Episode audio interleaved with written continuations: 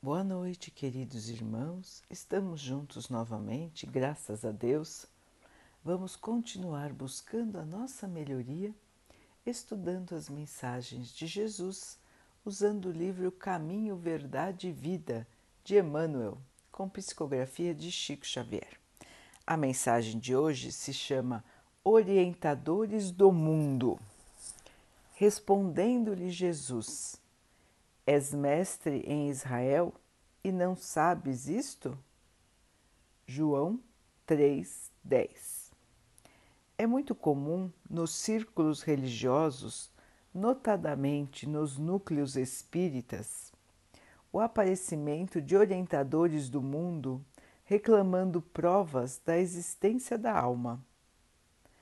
Tempo virá em que semelhantes perguntas serão consideradas ingênuas, porque afinal esses mentores da política, da educação, da ciência estão perguntando no fundo se eles próprios existem. A resposta de Jesus para Nicodemos, embora se refira ao problema da reencarnação, se enquadra perfeitamente ao assunto uma vez que os orientadores da atualidade prosseguem perguntando sobre realidades essenciais da vida. Peçamos a Deus que auxilie o homem para que não continue tentando penetrar a casa do progresso pelo telhado. O médico leviano, até que verifique a verdade espiritual, será defrontado por experiências dolorosas no campo das realizações que lhe dizem respeito. O professor, apenas teórico, cairá muitas vezes nas ilusões. O administrador improvisado permanecerá exposto a erros tremendos até que se ajuste à responsabilidade que lhe é própria.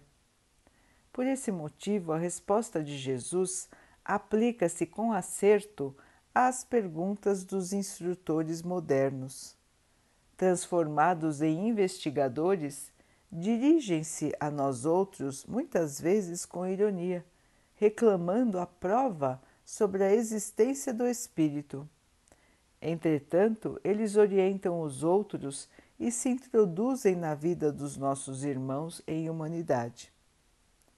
Considerando essa circunstância, e se tratando de problema tão essencial para si próprios, é razoável que não perguntem, porque devem saber.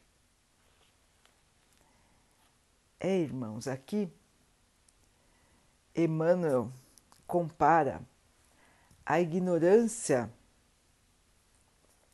de se saber que existe espírito, que o espírito existe, com a ignorância de Nicodemos na época em que perguntou a Jesus como poderia o homem nascer de novo. E Jesus respondeu: Você é mestre em Israel e não sabe disso?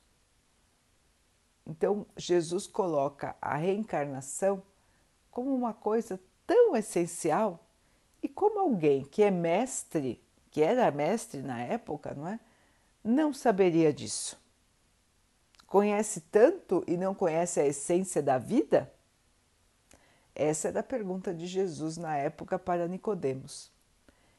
E irmãos, por incrível que pareça, essa continua sendo uma pergunta atual hoje.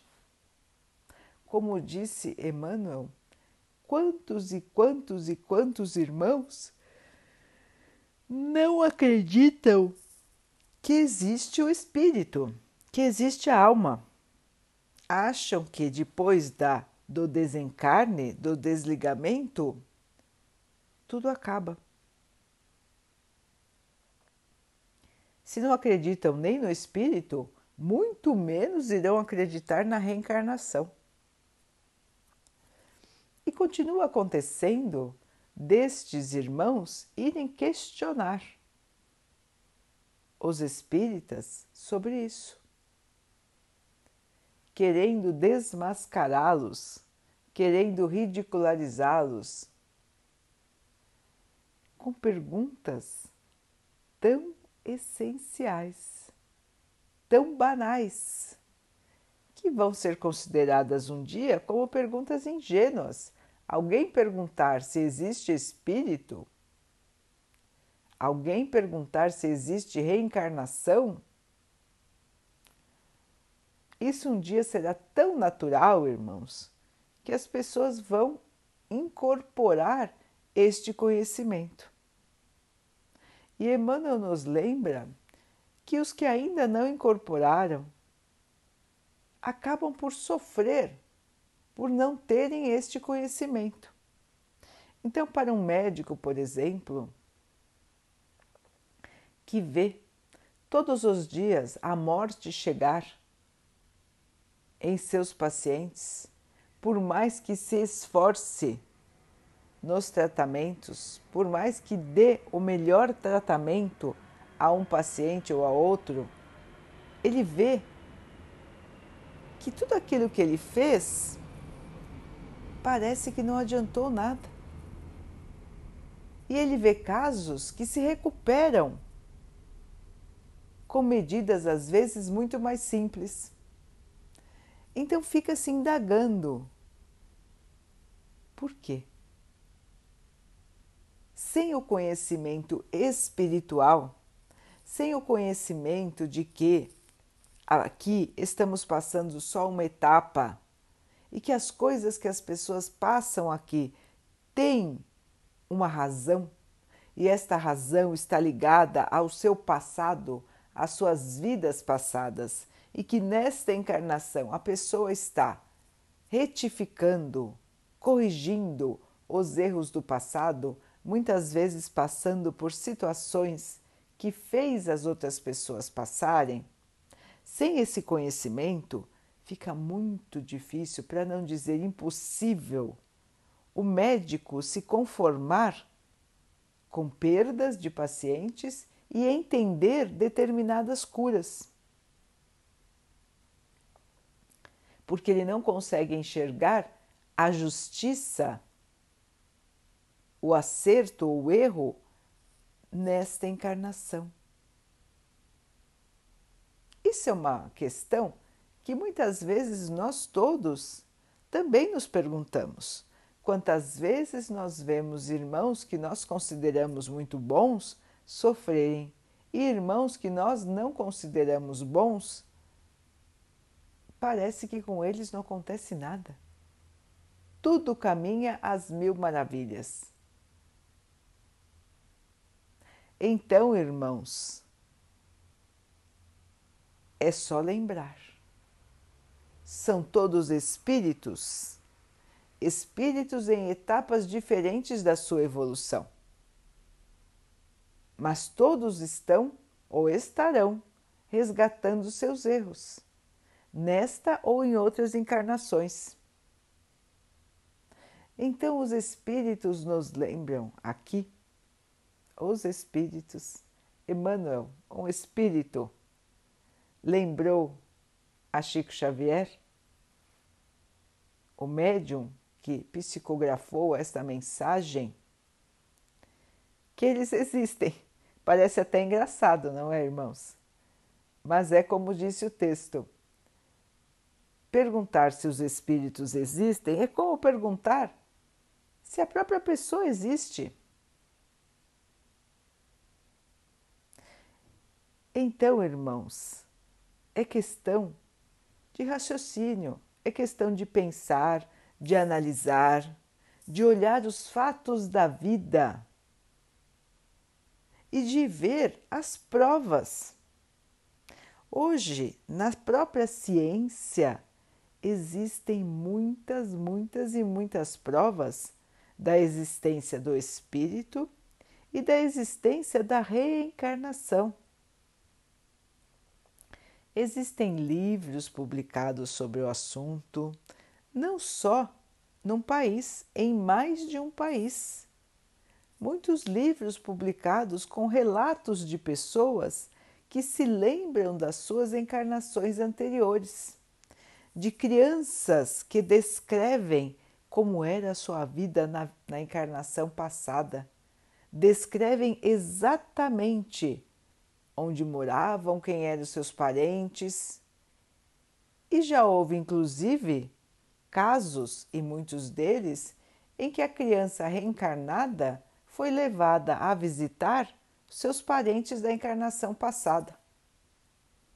E sabia tudo, sabia o nome de todos, sabia tudo o que acontecia com aquela outra família, sem nunca ter estado lá na vida atual. Como explicar? Como explicar isso, irmãos?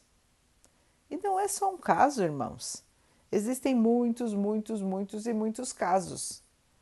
Por que acontece isso com alguns? Porque algumas crianças, algumas pessoas se lembram das suas vidas passadas. Primeiro, pode ser para mostrar, já que os irmãos têm tanta dificuldade em acreditar. Então, provas vivas de que a reencarnação existe.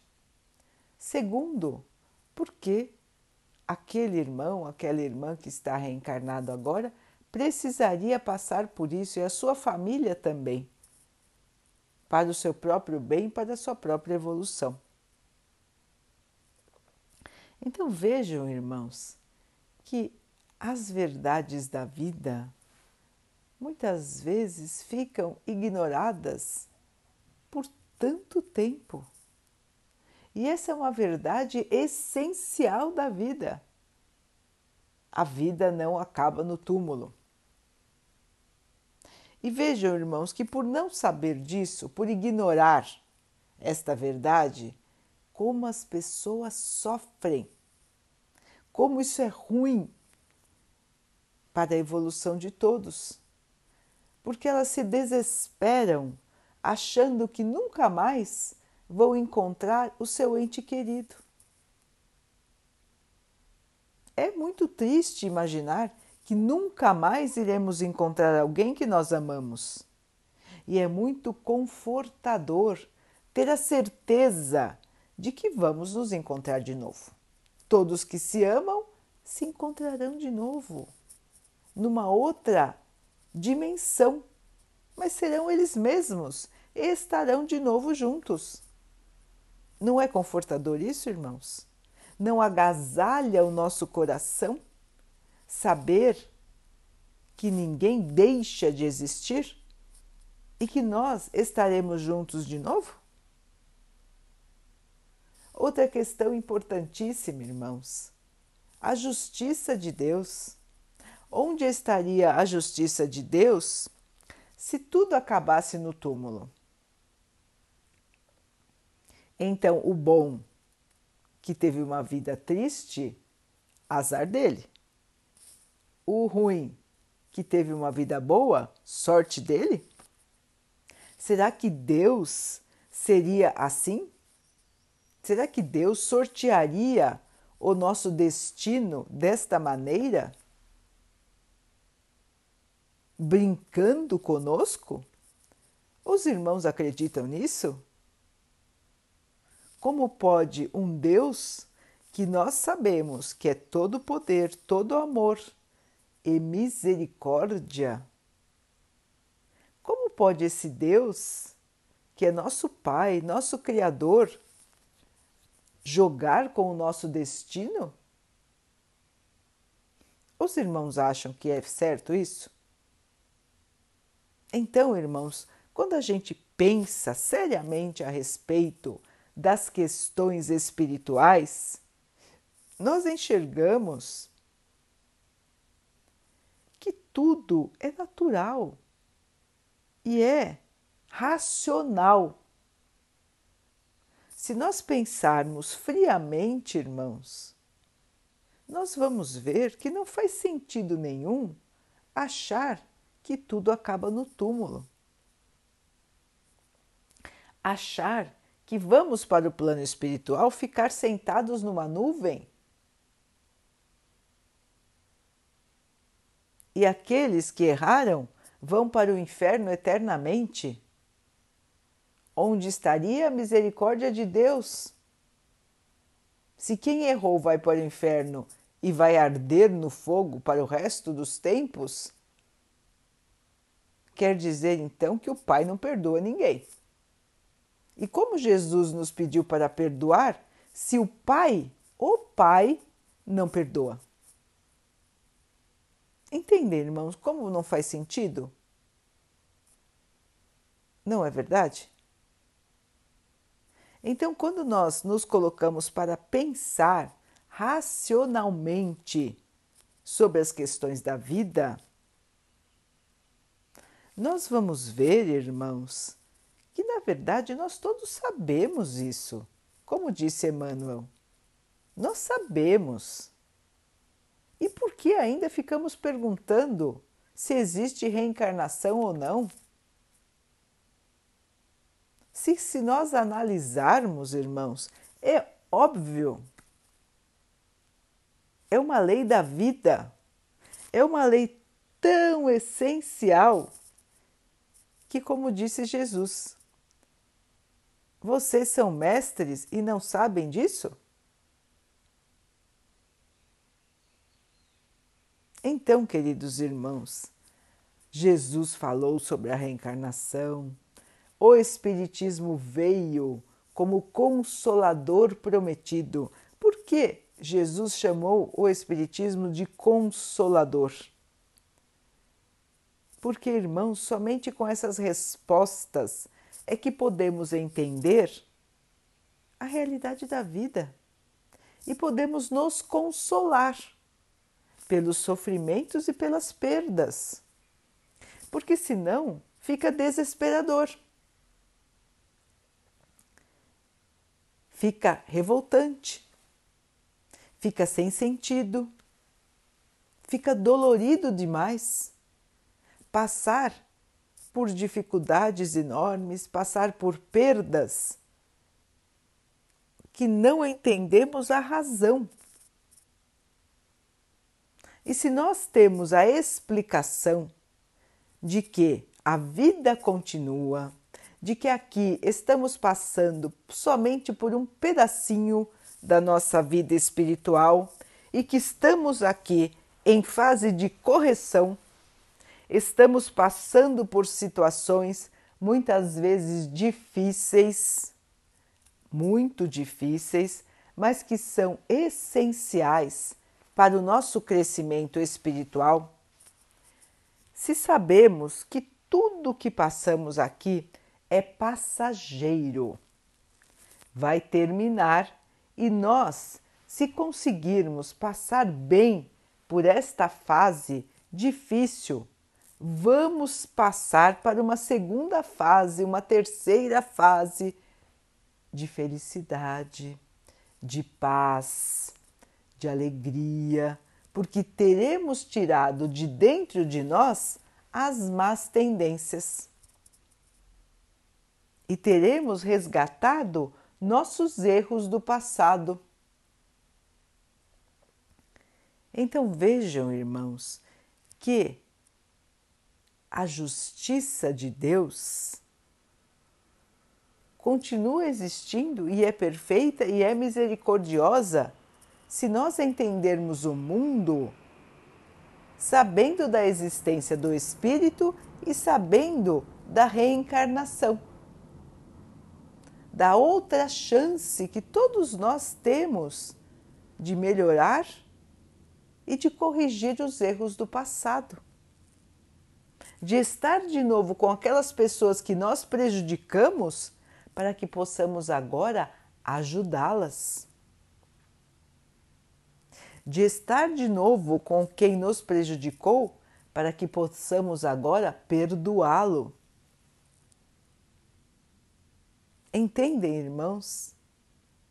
A justiça de Deus continua sendo perfeita, a misericórdia de Deus continua sendo perfeita.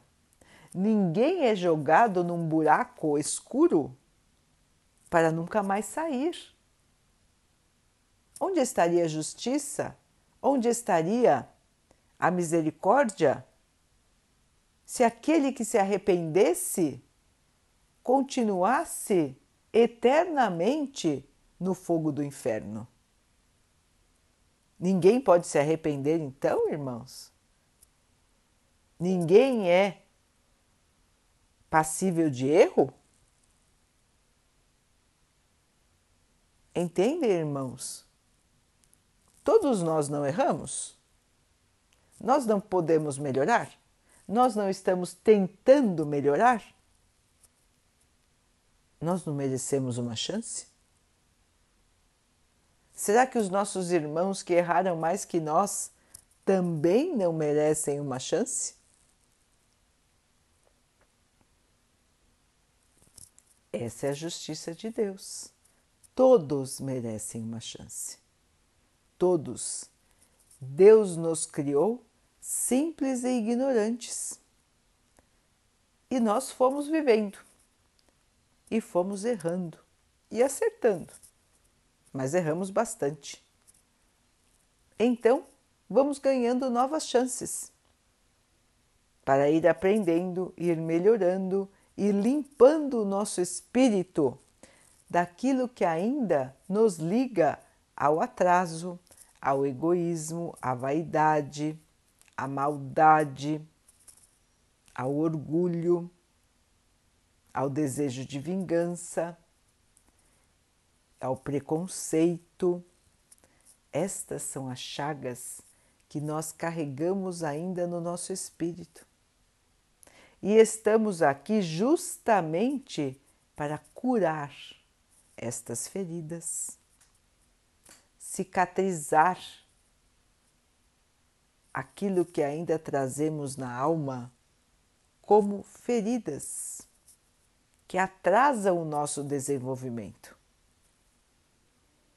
Então vejam, irmãos, existem provas individuais, existem provas de um povo e existem provas coletivas da humanidade.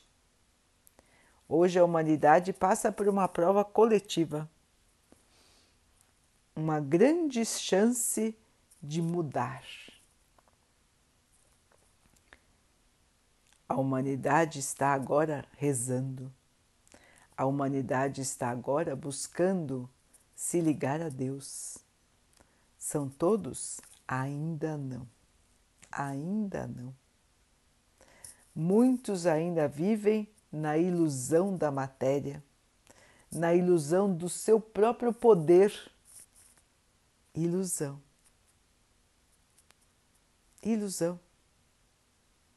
São tão entendidos no mundo e não entendem a realidade da vida. Parecem tão sábios e não entendem o essencial da vida. Nós estamos enxergando isso todos os dias. O desespero daqueles que acham que perderam seus entes queridos. Não os perderam, vão encontrar novamente. O desespero de quem se acha injustiçado por estar ou não doente. Tudo faz parte do que precisamos passar na encarnação em que estamos, irmãos. E faz parte do nosso próprio comportamento. Ter cuidado, se prevenir. Faz parte da nossa própria responsabilidade com este corpo que carregamos agora. Então, se nós encararmos as situações da vida, todas elas, como oportunidades de crescimento espiritual, se nós começarmos a ver a morte apenas como uma passagem de um plano para o outro, a nossa vida, irmãos, fica mais fácil, mais leve e ganha sentido. Então, nós podemos raciocinar sobre isso e ver que tem sentido. Como disse Allan Kardec, o codificador do Espiritismo, a fé raciocinada é aquela que resiste à razão e não se abala. Então, nós temos fé no Espiritismo, temos fé que a vida continua, temos fé que a reencarnação existe, e se pensamos nesses princípios com a razão, eles continuam válidos. Enquanto que outros, se nós pensarmos com a razão, caem, porque não fazem sentido. Faz sentido alguém ser condenado eternamente se nós sabemos que Deus é bom?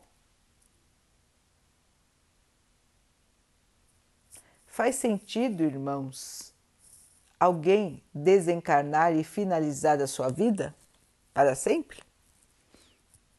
Se nós sabemos que tudo no mundo é evolução? Nós já temos muitas, muitas, muitas, muitas milhares de provas de que a reencarnação existe, de que a vida continua. E faz sentido nós continuarmos a ignorar isso, baseados em dogmas criados pelos homens,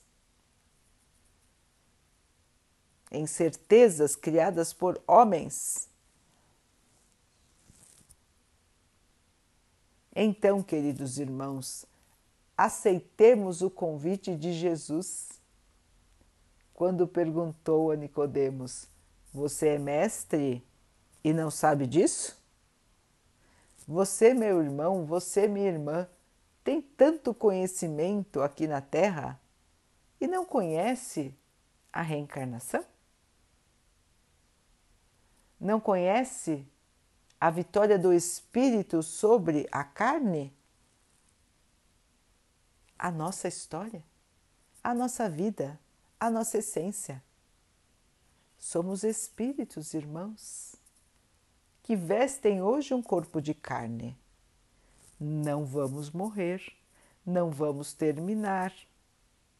Vamos continuar sempre e vamos no futuro ter outro corpo, outra chance para continuar caminhando, continuar criando a nossa evolução.